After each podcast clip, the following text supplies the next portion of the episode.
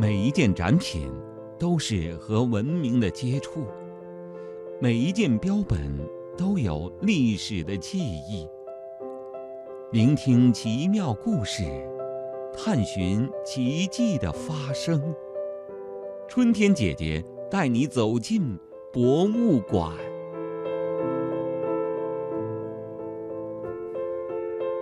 亲爱的小朋友们，欢迎收听这一期奇妙的博物馆故事。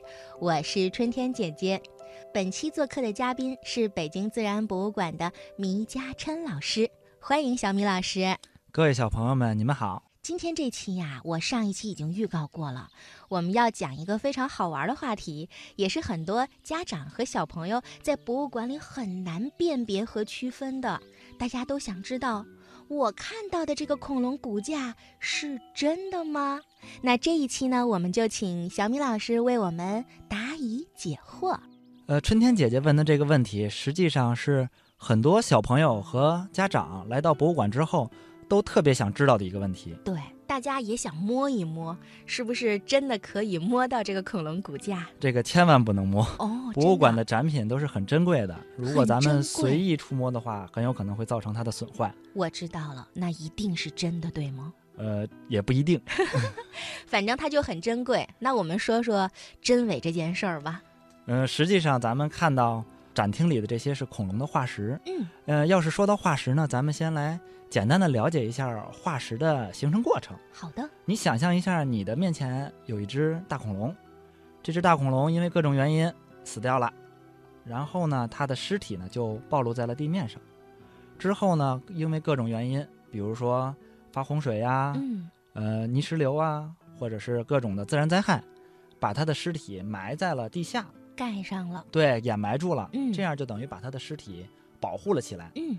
咱们这些肌肉、皮肤比较柔软的部分，嗯，都腐烂掉了，留下的就是骨骼、牙齿这些很坚硬的部分。我知道，也有很多的小朋友曾经说过，对于恐龙来讲，和人类一样，身体当中最坚硬的骨骼也就是牙齿了啊。所以牙齿应该是可以保存的时间最长的东西，保存的最好的，是吧？啊，恐龙的这个骨骼被埋藏起来之后，嗯，然后它呢会被上面的。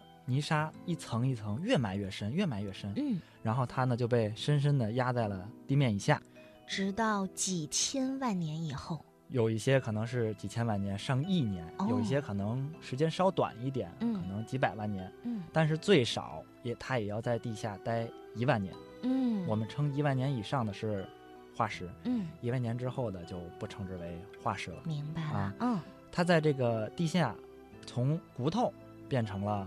一块石头，嗯，然后咱们再把它挖掘出来，就是咱们在博物馆里看到的化石。对，那肯定不能是发现它，它就是完好的一个站立型的骨架，肯定都是散落在地面上的，是不是？对，嗯，你想象一下，恐龙那么大，嗯，它身上有这么多块的骨头，嗯，我们不敢保证在这个过程当中，它一块骨头都不损坏，得有几千块吧？对，很多骨头很细小，嗯，像牙齿呀，呃，手指啊，嗯。经常会出现遗失，我们找到大块的骨骼化石，但是小块的化石遗失了，或者是就保存的不完整，对，或者各种原因损坏了，嗯，那怎么办？我们如果要是做科学研究，嗯，没有关系，啊，科学家直接用现存的化石来进行研究，嗯，但是如果我们要展示给各位小朋友看，我给大家展示一个不完整的恐龙化石，大家也看不出来它是什么。到了，如果要是残缺的。比如说没有头骨，或者没有手骨，或者是瘸着腿的，好像真的不太好，不好看。嗯，所以咱们在展厅里看到的这些化石，一部分是真，一部分是我们之后把残缺部分补足之后的样子。我知道了，那就是说，其实咱们看到的骨架它是真实的，只不过其中有某些部分，比如说百分之二十或者是百分之四十，它的骨架已经残缺不全了。有我们工作人员为了参观或者更好的展示出来，所以我们做了复制，对，嗯，进行了补全。所以你也得说，这个恐龙骨架它是真的。嗯，我们一般要是说，呃，一个骨架是真的，嗯，它的真的化石的比例至少也要在百分之七十以上。嗯嗯，这个百分之七十还不算最高。嗯呃，在我们自然博物馆展厅里边有一个恐龙叫做马门溪龙，嗯，我相信很多小朋友去过我们馆的都对它有很深刻的印象。它是目前展出的最大个儿的，是吗？我们管恐龙里边最大个儿的啊，有嗯二十六米长。对，二十六米长。嗯最有意思的一件事情，嗯并不是说它是我们所有恐龙里个头最大的，嗯而是因为这个化石是我们目前发现恐龙化石里边真化石比例很高高的很高的一种。我来猜一猜有多少？百分之九十。对，真的有百分之九十啊！百分之九十以上，哦，那太高了，那它已经算是保存的非常完好的了。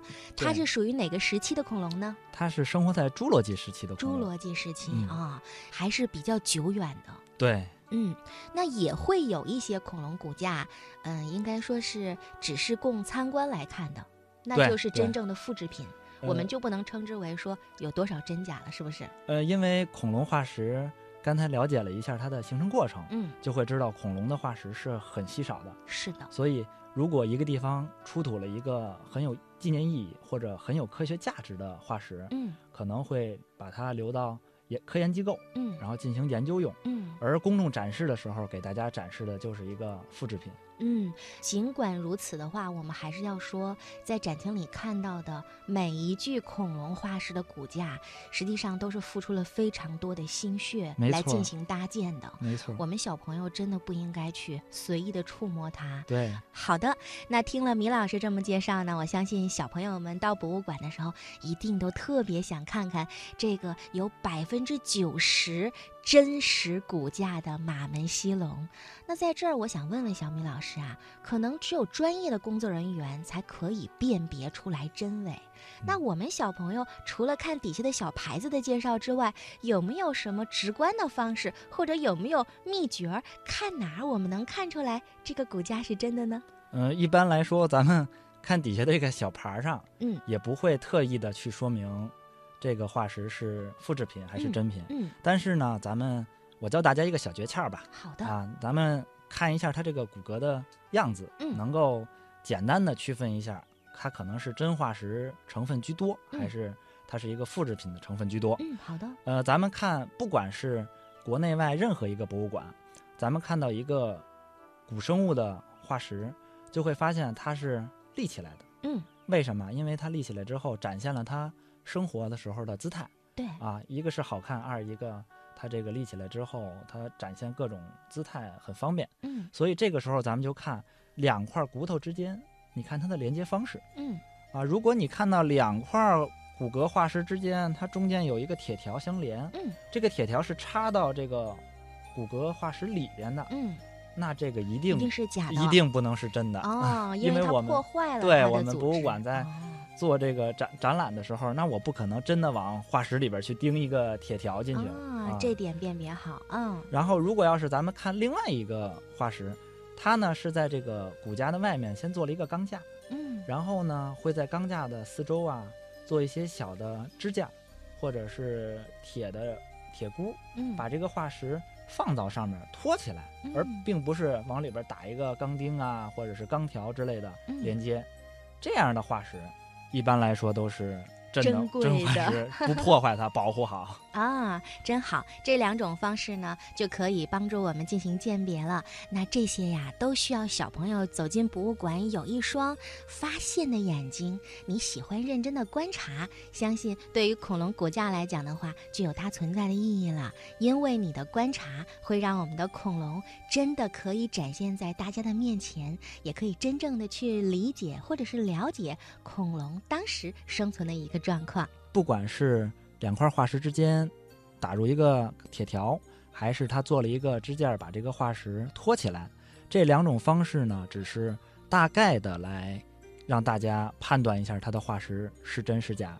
呃，不能严格的就说托起来的就一定是真的，因为有一些复制品科学的数据也很真实，然后也比较珍贵，所以为了保护这个复制品呢，我们有时候在做展览的时候也会把它做成托架式的，把它保护好。嗯，好的，非常感谢小米老师今天为我们介绍到底怎么样辨别恐龙的化石，它是真是假呢？这期有没有趣呀？那下一期节目当中呀，我们会请小米老师详细的为大家分类介绍恐龙有哪些类别呢？欢迎你下次再收听啦。好的，谢谢小米老师，我们下期见。各位小朋友们，咱们下期见。